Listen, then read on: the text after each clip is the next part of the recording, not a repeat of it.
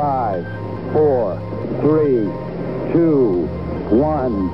It's one small step for man, one giant leap for mankind. Herzlich willkommen zum Podcast für Kreativität, Kommunikation und Haltung mit Dennis 18 und selbiger bin ich. Heute geht es um das Thema Direct Cinema. Ein etwas anderes Thema, ein bisschen von der Seite kommend. Es ist eine wunderbare Klammer und aus den verschiedenen Welten, in der ich, in der ich mich bewege und dieser Podcast versucht, diese irgendwie zu verbinden.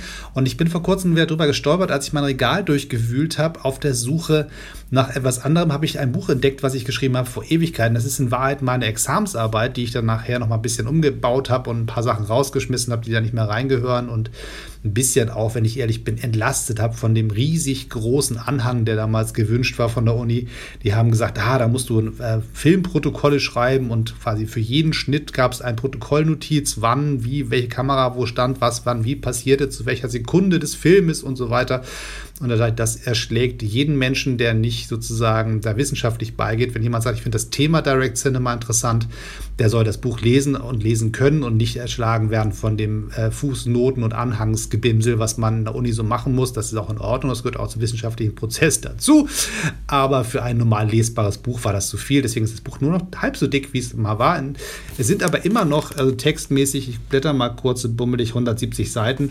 Da ist also einiges zusammengekommen, was man durchaus ähm, äh, was ein richtiges Buch ist, halt nicht ein Heftchen, sondern richtig schon ein ordentliches Buch geworden. Und ähm, es hat mir Spaß gemacht, das nochmal in die Hand zu nehmen und ein bisschen darüber nachzudenken, wie das damals so war, als ich an dem Projekt gearbeitet habe, weil, wenn ich ehrlich bin, habe ich tatsächlich meine Magisterarbeit so ein bisschen gesehen, wie ich heute auch Projekte sehe, nämlich Dinge, auf die ich Bock habe, die ich interessant finde, wo ich mich vertiefen möchte, wo ich lesen will, wo ich äh, Filme gucken will, wo ich mit Leuten sprechen möchte, wo ich Fragen stelle und mich ranrobbe an eine Erkenntnis. Und es hat unglaublich viel Spaß gemacht, damals im Studium dieses, dieses, äh, diese Magisterarbeit zu schreiben, was eigentlich völlig absurd ist, weil eigentlich müsste eine Examenssituation ganz furchtbar sein. Aber in diesem Falle hat es mir großen Spaß gemacht, weil das Thema einfach gut gewählt war. Ich habe nicht irgendwas genommen, was ich machen musste, sondern ich habe tatsächlich geschaut, welches Thema ist interessant mit welchem möchte ich mich tatsächlich gern ein halbes Jahr lang beschäftigen.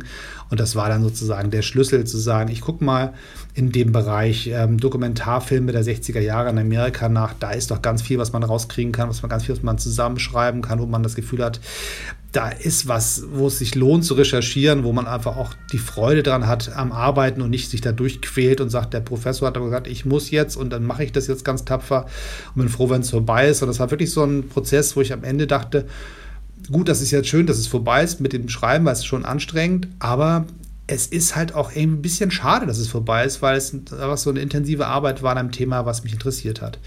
Und ähm, für die, die nicht genau wissen, was Direct Cinema ist, das ist im Prinzip eine, eine, eine Art des Dokumentarfilmdrehens, der entstanden ist in den 60er Jahren, so späte 50er, wenn man ehrlich ist, aber in Wahrheit ging es richtig los, knackig Anfang der 60er, von einem kleinen Team Menschen, die das, diese Filmbewegung geprägt haben, die das, die technischen Grenzen, die es damals gab, nicht akzeptiert haben und dann mit so einer gewissen ja, so einer Bastler-DIY-Logik zu sagen, ich äh, schraube mir das jetzt selber zusammen, das, das Equipment, was ich brauche, damit ich dann trotzdem die Filme machen kann, die ich gerne machen möchte, egal ob es das zu kaufen gibt, das Zeugs oder nicht. Und haben dann ganz eine ganz neue Art von Filmästhetik geschaffen, eine ganz neue Erzähllogik, wie man Dokumentarfilme machen kann, die anders war als das, was es davor so gab. Und ähm, das Hauptproblem war am Anfang tatsächlich zu sagen, wie kriegt man es eigentlich hin, wenn man als Dokumentarfilmer unterwegs ist, mit Synchronton zu arbeiten. Wie kriege ich es hin, dass ich die Situation nicht nur mit einer Kamera einfange, die zu der Zeit auch relativ groß und klobig waren, aber die wurden langsam kleiner, man konnte sie auf die Schulter nehmen, man konnte aus der Hand filmen. Ähm, das war schon mal ein Schritt nach vorne, aber die Tongeschichten waren immer noch schwierig. Das war meisten, wenn man Synchronton haben wollte, am einfachsten im Studio zu arbeiten. Wenn man aber tatsächlich unterwegs sein wollte, war das relativ mühsam, einen guten Ton hinzukriegen, der auch wirklich synchron auf den Bildern lief. Und die haben das Problem gelöst, indem sie ihre Kamera und ihre Tongeräte getrennt voneinander benutzt haben, also nicht verbunden haben. Und dann ähm, die synchronisiert haben mittels zweier Uhren. Die haben russische Uhren raufgeklebt, rangedengelt an ihre, an ihre Gerätschaften und haben die dann sozusagen synchronisiert, die beiden Uhren, und konnten dann mit dem gleichzeitigen Starten nachher anhand der Uhrverläufe die Filme mit dem Ton synchronisieren. Also ein bisschen umständlich, Ähm, aber sehr pfiffig, weil die haben einfach gesagt, mit der Technik, die wir hier haben, kommen wir nicht weiter, also müssen wir uns was einfallen lassen und haben einfach gesagt, ich stecke meine Kreativität auch mal nicht nur in das filmische Arbeiten und die Geschichtenerzähleraufgaben, äh, die ich zu erfüllen habe, sondern sie stecken die Arbeit auch rein, ihr Equipment zu hacken. Also im Prinzip eine Hackerkultur. Ich habe bei mir so ein bisschen was in meinem YouTube-Leben hinter mir, wo ich auch so was ähnliches äh, gemacht habe. Das war nicht meine Idee, die habe ich mir geklaut von jemand anders, aber das war ganz hübsch. Es gibt so die Variante, ich weiß nicht, ob ihr das kennt, im Intro zu House of Cards, da kann man das sehr, sehr schön sehen, dieser Serie. Da gibt es eine Zeitraffe, ähm, Stadtpanorama Washington DC. Der Autos fahren ganz schnell durch, Wolken ziehen über, über, die dunkle Stadt und ganz schnell, alles bewegt sich ganz, ganz schnell in Zeitraffe und gleichzeitig schwank, schwenkt die Kamera. Die bewegt sich von links nach rechts oder von links nach rechts oder fährt über irgendwelche Schienen. Und diese Mischung aus dem Schwenk und der Zeitraffe, das herzustellen, ist ziemlich aufwendig, es sei denn, man geht zu Ikea und kauft eine Eieruhr. Und das war sozusagen mein Hack. Ich habe einfach eine Eieruhr genommen von Ikea, also bummelig 7 Euro kostet die. Die ist ganz pfiffig und es muss auch diese Uhr sein, weil die hat ist oben und unten flach. Man kann sie quasi gut hinstellen. Das kann man mit allen Eieruhren eigentlich, aber man kann obendrauf ein, ein Kamerastativ klemmen, beziehungsweise eine, eine für mein iPhone so eine, so eine kleine Stativklemme, wo man einfach sein Telefon reindengelt, also im Prinzip wie so das Ende eines Selfie-Sticks mit ähm, Sekundenkleber oben drauf, klemmt sein Telefon da rein, zieht die Eieruhr auf, sie dreht sich ganz langsam, bis sie halt anfängt zu bimmeln im Kreise und währenddessen läuft über das Telefon die Zeitraffe-Funktion. Das heißt, die Kamera macht die Zeitraffe-Videos, wie man es sonst auch so machen kann. Und gleichzeitig dreht sie sich sehr sauber an einer Stelle in einem definierten Kreis für ein gewisses Zeitfenster, was man selber einstellen kann. Nämlich über wie lange soll sich das Ding drehen? Fünf Minuten, zehn Minuten, wie auch immer im Kreis. Und die Mischung aus Bewegung und Zeitraffe kommt unglaublich tolle Kameraeffekte bei raus. Und das ist so ein bisschen die ähnliche Herangehensweise, wie man das damals schon hatte bei denen, die mit analoger Technik gearbeitet haben und einfach genervt waren von den Grenzen, die es gab und eine Idee für Filmprojekte hatten und sagten, die kann ich gar nicht umsetzen mit dem, was ich habe. Und anstatt darauf zu warten, dass denen irgendeine Firma irgendwann in ein paar Jahren mal das Problem löst, haben die gesagt, komm, dann schrauben wir jetzt selber. Und diese Methode und diese Herangehensweise gefällt mir sehr, sehr gut und hat ganz viel auch zu tun mit dem, wie viele YouTuber auch arbeiten, wie gerade diejenigen, die nicht richtig viel Kohle haben und sich das teuerste Equipment kaufen können oder die irgendwelche Sponsoren haben, die sagen, komm hier, nimm mal, wird schon super dein Film, hier ein paar tausend Euro für eine Kamera, mach kein Thema. Ähm, für die meisten gilt das ja nicht. Die meisten sind ja einfach mit Leidenschaft dabei und Zweifelsfall arbeiten sie mit dem eigenen Telefon, weil sie mehr an Technik nicht haben wollen, aber trotzdem was Gutes hinkriegen. Und dann zu sagen, ich überwinde die Hürden mittels meiner eigenen Kreativität, das ist so ein bisschen die, der, die, die, der Sprung von 60er Jahren in die heutige YouTube-Welt. Da ist einiges an spannenden Parallelen zu entdecken. So gehen wir nochmal zurück zu, zu Beginn der 60er Jahre. Die sogenannten Drew Associates, so haben die sich genannt. Eine, eine Truppe von, von Filmemachern um, rund um Robert Drew.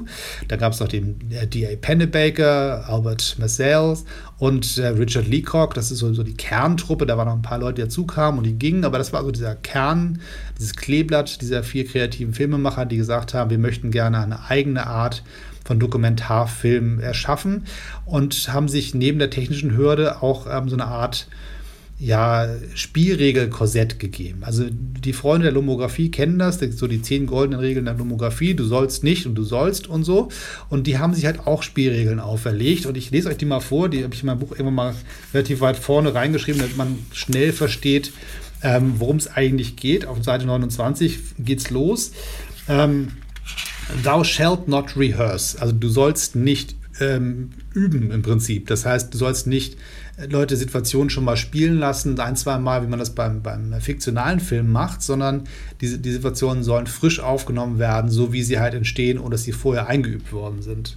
Thou shalt not interview. Und das ist interessant. Du sollst nicht interviewen. Du sollst also bei einem Dokumentarfilm keine Interviews machen. Das ist schon ein echt radikaler Einsatz da, den man da von den Leuten erfordert, weil der klassische Dokumentarfilmer filmt ja gerne mal so die Experten, Expertinnen ähm, und nimmt quasi die Erzählung dieser Profis, um die eine Geschichte zu erzählen. Man nimmt quasi die O-Töne, das gesprochene Wort dieser klugen Menschen, äh, verknüpft das sozusagen in der Tonspur mit den Bildern, die man oben drauf schneidet. Das ist ein ganz klassisches, äh, klassischer Weg, wie man Dokumentarfilme häufig macht, die sogenannten Talking Heads, die einer die Tonspur liefern und man schneidet im Prinzip Bilder oben drauf, macht ein bisschen Musik dazu und hat dann Übergänge von einer Person zur anderen oder man lässt die sich gegenseitig antworten. Aber diese Erzählmethodik, Menschen äh, zu interviewen, ist hier verpönt. Das, die Idee war, das lassen wir mal weg. Äh, Punkt 3, thou shalt not use commentary. Du sollst nicht äh, die, die, den O-Ton, äh, den, den Off-Ton benutzen. Das heißt, jemand, den man auf der Kamera nicht sieht, der einem quasi erzählt, was man gerade so sieht. Also wir gehen jetzt in den Buckingham Palace rein. Auf der linken Seite sehen wir folgendes, also so die, das Modell Fremdenführer so was man sozusagen aus dem Urlaub so kennt. Das ist auch ein Klassiker der Dokumentarfilme. Irgendeiner erzählt mir, was ich jetzt hier sehe und warum das so ist, wie es ist. Im Jahr 1900 passierte das und das und der König und so sagte dazu jenes. Und diese Erzählgeschichte aus dem Off, der Sprecher, der einem erklärt, wie die Lage eigentlich gerade ist, ist auch verpönt in dieser Art des Dokumentarfilms. Thou shalt not stage events. Du sollst also sozusagen nicht Situationen künstlich erzeugen. Du sollst nicht sagen, okay, ich brauche jetzt für den Schnitt ein Auto, was von links nach rechts fährt. Also lieber Martin, setz dich mal an dein Golf und fahr mal von links nach rechts. Ich halte die Kamera drauf, dann habe ich das, was ich brauche. Das ist sozusagen ein kleines Modell. Das größere, was Sie, glaube ich, eigentlich meinen, ist zu sagen, ich brauche ein Gespräch zwischen zwei Akteuren, die ein Thema diskutieren zum Beispiel, und ich lade die beiden ein, setze sie irgendwo hin und bitte sie, das Gespräch zu führen. Und da halte ich die Kamera drauf. Das heißt, die künstlich erschaffenen Situationen zu meiden und nicht zu verwenden, ist ein, ein Bereich, den sie sehr stark abgelehnt, abgelegt haben, also abgelehnt haben. Die wollten tatsächlich sagen, wir versuchen, alles künstlich hergestellte, alle von uns beeinflussten Situationen zu vermeiden und wirklich zu sagen, wir sind die Beobachter Situationen, versuchen einzufangen, anstatt zu erschaffen. Ähm, Thou shalt not dissolve. Das ist im Prinzip die, die Logik von, von Überblendungen, also quasi die, technischen äh, von einer Szene zur anderen kommen mit einem Weichzeichner dazwischen gebastelt. Also hart, schräge Erklärung, aber die Überblendung von Szene 1 zu Szene 2 künstlich, die arbeiten mit sehr harten Schnitten in dieser Geschichte, um, um sozusagen klarzumachen, hier wird nicht weich rübergeblendet, sondern hier ist die eine Situation, zack, und da ist die andere Situation. Ähm, um das, ähm, dieses Element des Verwischens der Wirklichkeit, des Überblendens von Zeit und Raum, von Ort zu Ort zu springen, deutlich zu machen, sagen, ab hier beginnt ein neuer Zeit, äh, ein neuer Zeit und Ort ähm, und das auch wirklich auch sichtbar zu machen. Und diese Überblendungen sind eher störend. So, dann kann man noch so, das sind so die, die, die Kerndinger, die können noch ein bisschen weiter ergänzt werden mit Shared Script Events, das heißt nicht vorher aufschreiben, was da passieren soll. Das ist so ein bisschen wie Stage Events ähm, und wichtig ist, thou shalt not interfere with events. Du sollst dich nicht einmischen. Das heißt, wenn du eine Situation siehst, die dir gefällt, zu sagen, ach, können Sie das bitte nochmal machen? Oder ach, können Sie bitte mal nach links gehen, da ist das Licht besser. Das ist auch so ein Klassiker, der eigentlich total normal ist, wenn man einen Film dreht, will man, dass die Bilder ordentlich sind, dass das Licht ordentlich gesetzt ist. Und die Direct Cinema Leute haben sich ganz bewusst dagegen entschieden, Einfluss zu nehmen auf die Situation. Sie wollten nicht diejenigen sein, die am Ende verantwortlich sind dafür, wie die Situation ist, sondern sie wollten sie nur tatsächlich einfangen. Und äh, die klassische Logik des, des Regieführens vor Ort äh, fällt weg nach dem Plan, den sie sich überlegt haben. Thou shalt not use actors ähm, oder also man soll keine Schauspieler benutzen oder Leute, die nicht Schauspieler sind, Schauspielern lassen. Auch das ist nicht erlaubt. Das heißt, die Variante, ähm, wir brauchen für unsere Erzählung zum Beispiel ähm, einen Präsidenten. Es geht um den Präsidenten und da wir den gerade nicht haben, äh, lassen wir jetzt einen, einen Menschen im blauen Anzug quer durch den Raum laufen, filmen ihn von hinten und sagen, das war der jetzt. So. Oder ich stelle Szenen nach. Ich habe ganz häufig ähm, bei äh, Phoenix und auch so bei so Sendern wie zum Beispiel NTV gibt es häufig immer so Dokumentationen. Das, das, wird dann häufig gekennzeichnet als Doku-Drama. Da gibt es dann so relativ mäßig gute Schauspieler, die dann irgendwelche historische Kostüme gesteckt werden und dann Szenen nachspielen und dann steht dann darunter irgendwie sowas wie nachgespielt oder so.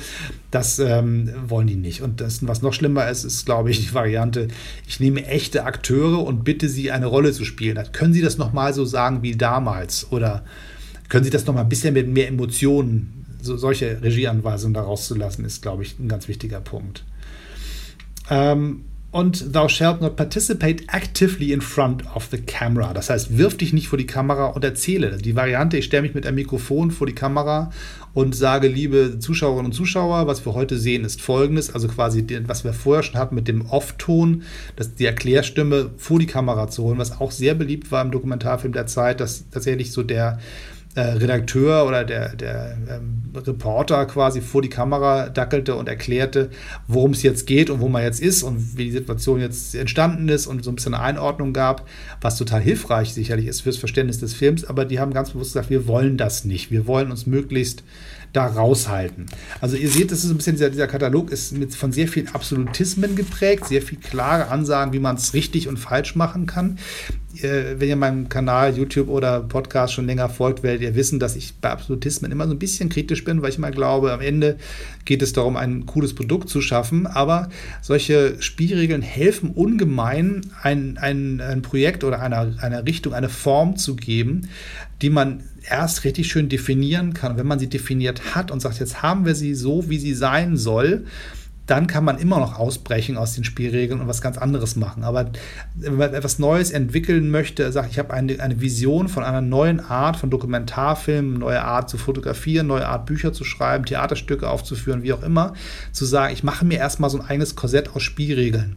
Und dann geht es halt weiter mit, ähm, mit dem, dem, dem Machen und beim Machen merke ich halt, wo die Grenzen meiner Spielregeln sind und lasse mich halt darauf ein oder sage halt bewusst, nee, ich gehe raus aus den Spielregeln, weil das halt mich doch zu sehr einschränkt. So, es gibt noch ein paar weitere ähm, Hinweise, die der Kollege Leacock, ähm, der Richard Leacock noch dazu gebaut hat. Er hat ganz klar gesagt, ich will nicht, dass künstliches Licht gesetzt wird. Das ist auch ähm, revolutionär, weil im Prinzip aber der Technik abgeleitet. Die haben damals natürlich mit relativ unempfindlichen Filmmaterial gearbeitet und da war Licht natürlich total hilfreich. Ähm, wenn man aber sagt, ich baue hier eine Lampe auf, dann sieht jeder, da ist eine Lampe, da ist eine Kamera und dann verändert man die Situation. Also das ist sozusagen die Grundlogik dahinter, die Situation nicht zu beeinflussen, zum Beispiel durch äh, starke Lichtsetzungen, die halt irgendwie technisch auffallen und die Situation äh, künstlich werden lassen. Sie mögen keine Stative, das heißt also, ich stelle eine Kamera hin auf ein Stativ, ist wesentlich auffälliger, als wenn ich eine Kamera auf die Schulter nehme oder in der Hand führe. Ähm, ich kann mich freier durch den Raum bewegen, komme an Stellen ran, wo ich mit dem Stativ nicht rankomme oder nur sehr aufwendig und sehr, sehr ungelenk.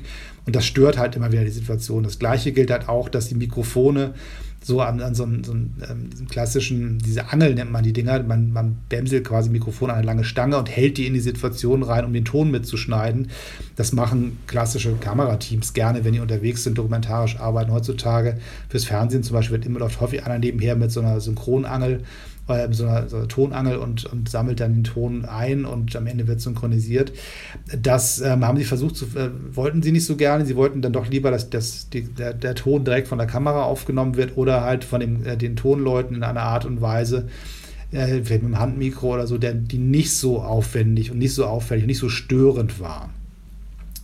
Dann Kopfhörer, ganz klar, wollten sie auf keinen Fall haben. Also der, der Tonmensch, der mit dem Kopfhörer daneben steht, so die Beschreibung, sieht entweder total bescheuert aus ähm, oder wirkt halt abwesend und, und äh, ignoriert quasi die Situation. Natürlich muss der hören, was er tut und natürlich konzentriert er sich auf das, was er da macht, aber dadurch wirkt er halt auch sehr entrückt der Situation und damit auch wieder als Störenfried wird der wahrgenommen. Ähm, nie mehr als zwei Personen ins Bild schieben, um das Ganze lesbar, die Situation lesbar zu halten und rauszukriegen, was eigentlich wirklich hier los ist und was hier passiert und ähm, die Deutlichkeit der Situation zu erhalten, wenn man auf viele andere Sachen verzichtet, die eine Einordnung geben, macht es natürlich Sinn, indem ich sage, ich mache jetzt hier nicht drei, vier Leute lustig vor sich hin plappern, sondern ich versuche irgendwie das Ganze zu reduzieren, damit sich die Situation immer noch selbst erklärt. So, das ist so ein bisschen ähm, das, was ähm, die sie an Spielregeln gegeben haben, was sehr, sehr spannend ist, weil das heutzutage in vielen Fällen als Stilmittel benutzt wird, aber an anderen Stellen wieder komplett aufgebrochen wird. Also die reine Lehre, wie man das sozusagen hier aufgeschrieben hat, damals äh, von den Drew Associates, wie ich das in meinem Buch wiedergegeben habe, es wird heutzutage kaum noch gemacht. Ich, es gibt häufig so die Momente, dass Filmstudenten das noch genauso für sich nochmal nachbauen, quasi diese Logiken zu verstehen und auch so zu arbeiten. Und dann gibt es auch Leute, die ganz bewusst das als Stilmittel einsetzen, diese Ästhetik der bewegten Kamera, der, der ruckeligen Bilder, des, des, des nah Reingehens in die Situation.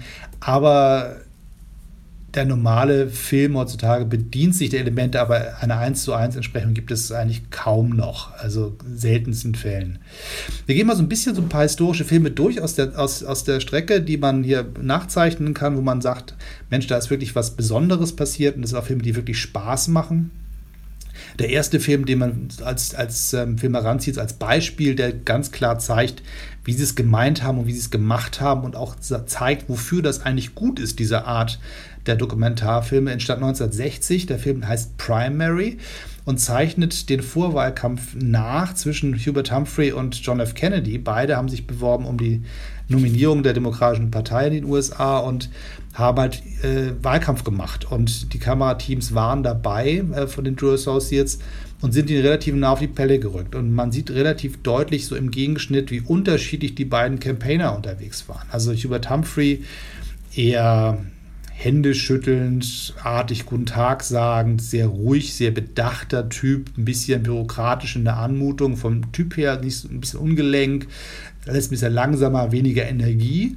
Und dann im Gegenschnitt äh, John F. Kennedy, der quasi wie ein Rockstar durch die Menschenmenge geht und den Weg sich zur Bühne bahnt, äh, links und rechts Hände schüttelt, jubelnde Leute um ihn herum, ein tierisches Bohai und er mittendrin auf dem Weg zur Bühne Stück für Stück kommt sehr langsam nur voran, weil halt alle irgendwie ein Stückchen von ihm haben wollen und ihn anfassen wollen, eine Frage stellen und auf die Schulter klopfen und so weiter.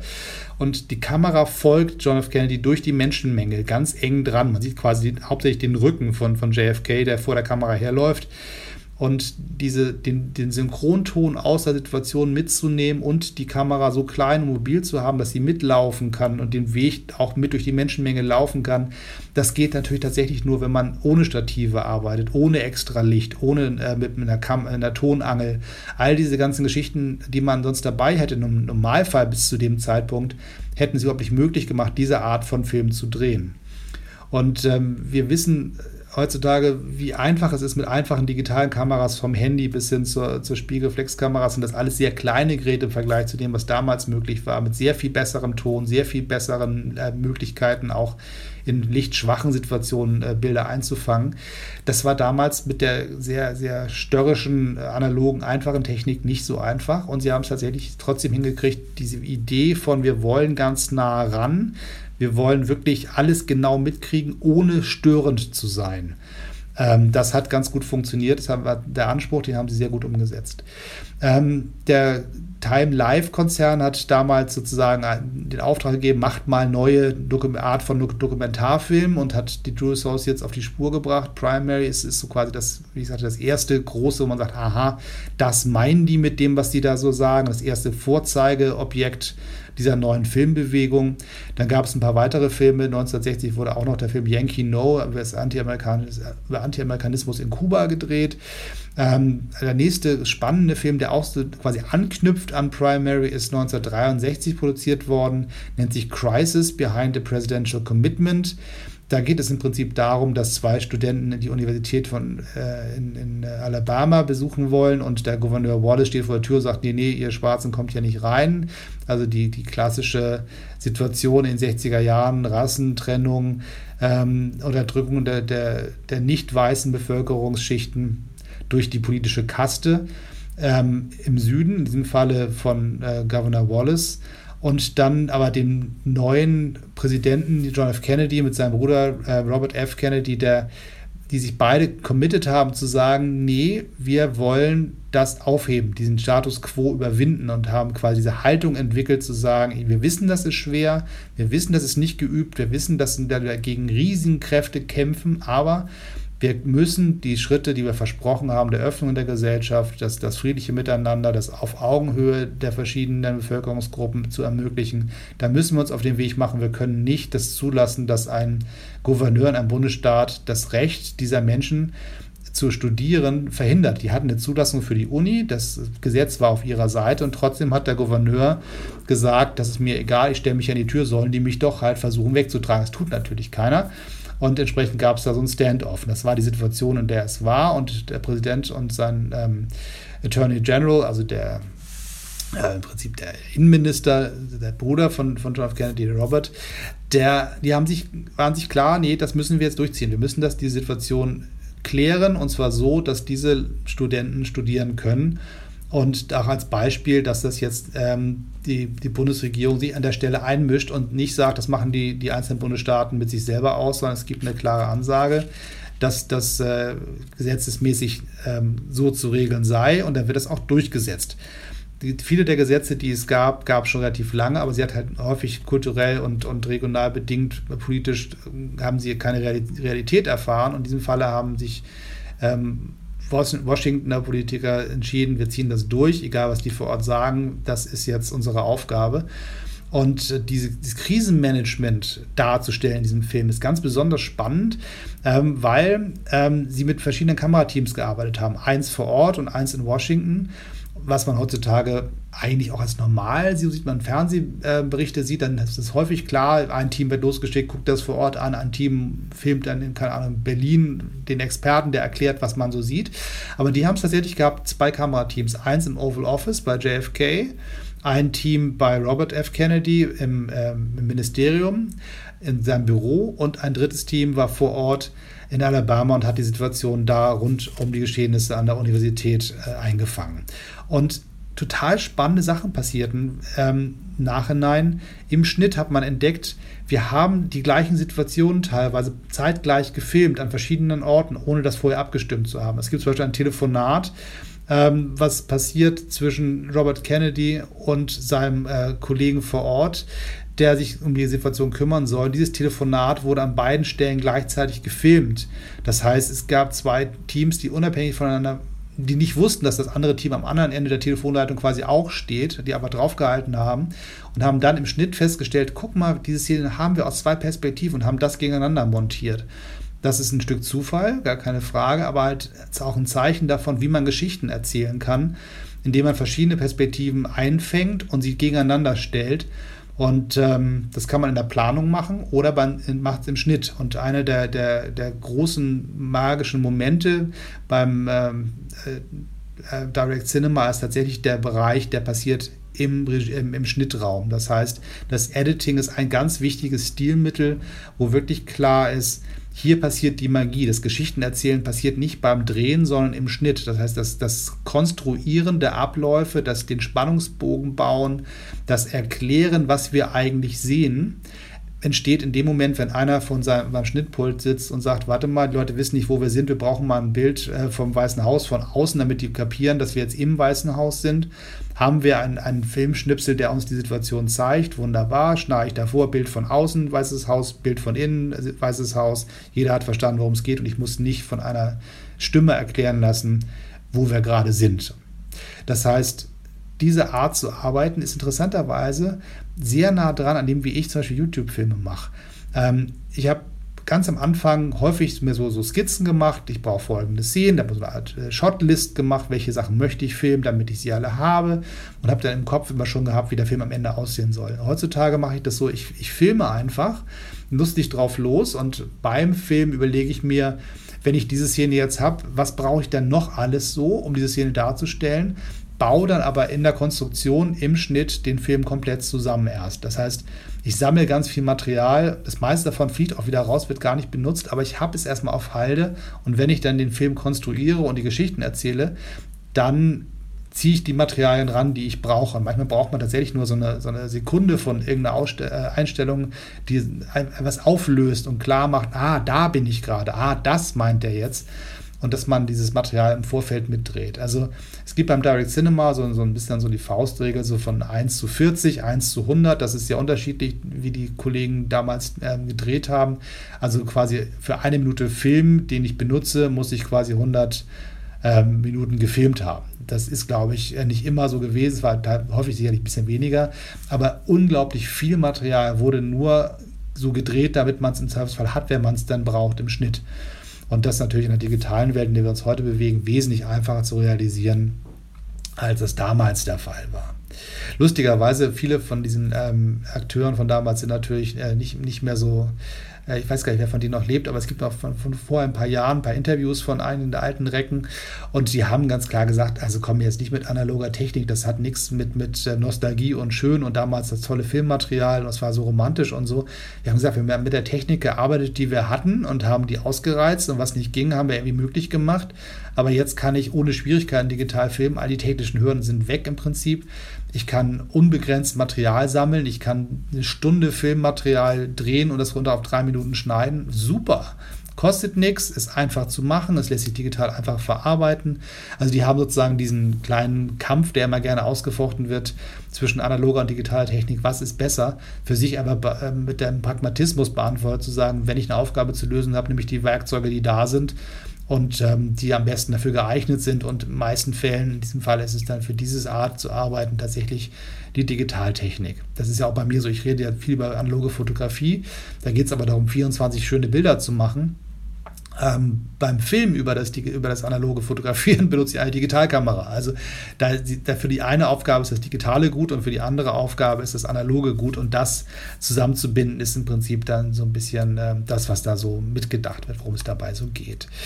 So ähm, ein paar Stilmittel, die verboten sind. Musik habe ich gesagt, habe ich noch nicht erwähnt, das wird sehr ungern genommen. Gerne Live-Ton, das heißt, wenn es irgendwie eine Band gibt, die irgendwo spielt, dann nimmt man gerne lieber die Band ab, anstatt zu sagen, man ähm, legt Musik drauf, weil das auch quasi dann wieder künstlich wird und das Ganze irgendwie in so eine Watte packt und das ist eher störend. Ähm, ein relativ ja, es, es, gibt noch einen weiteren Film, den ich noch kurz schildern möchte. Da gibt es einen moderneren, 1967, Don't Look Back, eine Bob Dylan-Dokumentation, äh, genau in diesem Stil gedreht, ähm, des, des äh, Nicht-Störens, des Nicht-Einmischens, des einfach Mitlaufens, des sich unsichtbar machens, des äh, Fly on the Wall, wie, wie sie es genannt haben, also die Fliege an der Wand, die da sitzt, sich alles anguckt, aber keiner nimmt sie wahr. Ähm, so diese Logik, die Herangehensweise haben sie damals angewandt, um Bob Dylan damals in den 60er Jahren zu begleiten bei seiner bei seinem Handwerk quasi einfach dabei zu sein und da Künstlerdokumentation zu machen.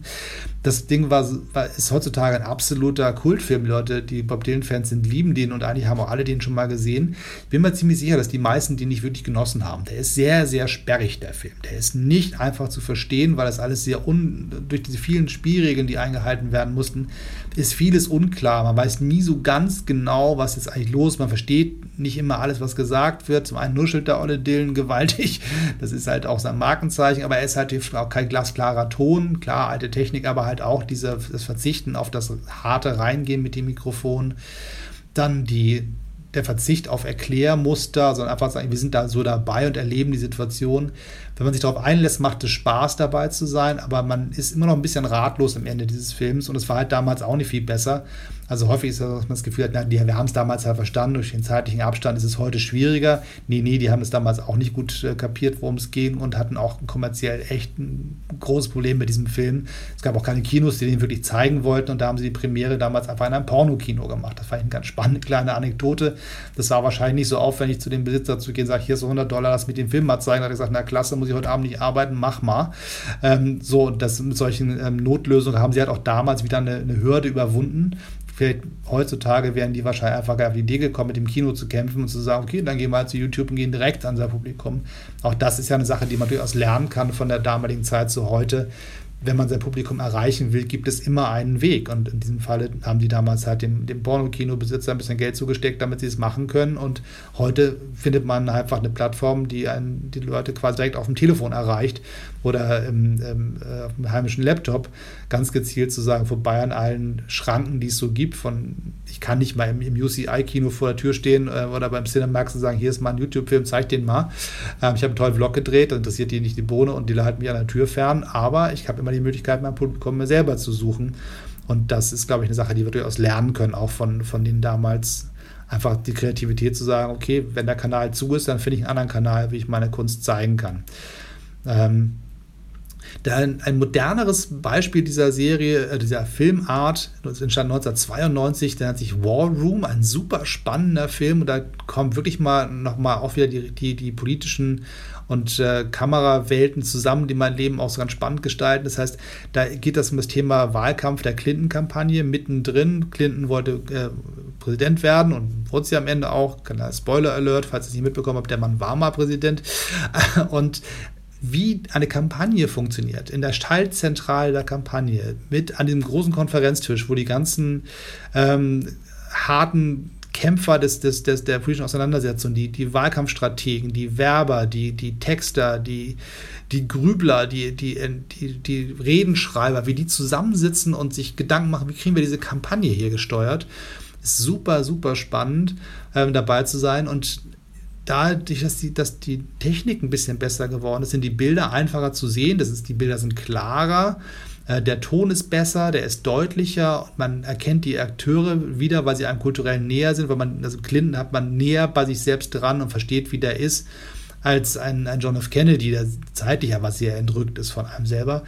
Und die Akteure sprechen eine Sprache, die wesentlich moderner ist als die, die damals und die Situationen sind für uns einfacher zu lesen. Deswegen ist das ein wunderbarer Film, wenn man mal rauskriegen möchte, wie eigentlich Direct Cinema so ist ähm, und sich nicht auf die alten sperrigen Filme einlassen will, kann man mit dem Film War Room von 1992 sehr, sehr gut einsteigen und dann mal so sehen, was es eigentlich heißt, wenn ein Kamerateam mitten in der Situation ist und sich ziemlich ähm, unsichtbar macht hat ganz viel auch mit Gewöhnen zu tun. Klar, die Leute wissen, da sind Kameras im Raum, die vergessen das auch nicht komplett, da braucht man sich auch nichts vorzumachen, aber sie gewöhnen sich dran und werden nach einer gewissen Zeit einfach ein bisschen lockerer und fangen an, sie einfach zu ignorieren. Und das ist dann das, das Spannende, was man dann auch merkt, aha, wie ist eigentlich so ein Prozess, wie sieht es eigentlich aus, wenn eine Kampagne am Kämpfen ist ums Überleben und am Ende doch gewinnt und wie läuft das eigentlich ab? Was für Akteure sind da, was für Mechanismen funktionieren und dann eine Kamera dabei zu haben, die so nah dran ist, und nicht diesen permanenten Erkläronkel nebenbei zu haben, der einem sagt, was man da sieht, der einem einordnet, sondern einfach sich so reinfuchst als ein weiterer Mensch, der mit am Tisch sitzt. Das ist eine ganz, ganz hervorragende Art und Weise, Geschichten zu erzählen. Und in diesem Fall hat das sehr deutlich und gut funktioniert, dass man es auch mit Spaß angucken mag und am Ende nicht verstört aus dem Kino geht, was einem bei ähm, Don't Look Back durchaus passieren kann. So, das ist so ein bisschen so die, die Idee dahinter. Und ein Satz, der, der hervorragend ähm, auftaucht an verschiedenen Stellen, ist einmal von, von D.A. Pennebaker, der gesagt hat, das, was wir hier machen, sind eigentlich Home Movies, also Privatfilme. Das ist so, wie man mit der Super 8-Kamera für die Familie gefilmt hat. Man geht halt irgendwie rein, stört nicht und man hält einfach drauf. So. Und so sind die auch in der Ästhetik. Und das ist sozusagen eine, eine sehr entspannte Art, mit, dem, mit der eigenen Kunst und der eigenen äh, eigenen Schaffen umzugehen, was ich total spannend finde, zu sagen, es darf das, das Amateurhafte in der Optik sein, wenn es mit Ernsthaftigkeit betrieben wird, kann was Tolles und Spannendes dabei rauskommen. Und ähm, die haben auch weiter, ich weiß gar nicht genau von welchem dieser vier, ob das, ob das Drew war, also Robert Drew, den Satz gesagt hat, das Kino der Zukunft wird von Amateuren gemacht. Und ich glaube, wenn man es in den 60er Jahren sagt, äh, wenn man sozusagen dabei ist, diesen Prozess zu steuern und sagen, so wie wir hier arbeiten, so müssen, müssen Dokumentarfilme sein und dann irgendwann zu diesem Punkt kommt, so einen Satz zu sagen, dann hat da tatsächlich einer schon kapiert, wo in der Zeit, wo wir jetzt sind, was total normal ist. Wie viele Leute haben, haben äh, ihren, ignorieren ihren Fernseher und schauen lieber YouTube die ganze Zeit und folgen Leuten, die nicht Profi-Filmemacher sind, die nicht die Riesenbudgets haben, die tolle Technik und äh, mit 20 Schauspielern arbeiten, sondern die ganz einfach mit der ruckeligen Handykamera coole Geschichten erzählen, die ihnen wichtig sind. Und vielleicht laufen diese Filme nicht im Kino wie damals, weil das war der klassische Ort, wo die Filme liefen, im Fernsehen und Kino und hauptsächlich eigentlich eher Kino. Ähm, weil davon gab es einfach mehr und die meisten Menschen kriegten ihre Filme in der, in der Zeit tatsächlich eher in den Kinos ähm, mit als in den wenigen Fernsehgeräten, die es so gab. Äh, heutzutage ist das im Prinzip die Übersetzung für, für Social Media und, und, die, und die YouTubes dieser Welt, wo die Digitalfilme laufen, die von ähm, einfach Amateuren gemacht sind, der User-Generated Content der wurde damals im Prinzip über die Technik und über die Art und Weise, ähm, Situationen zu zeigen, die spannend sind, ähm, schon vorausgesagt in, in Wahrheit.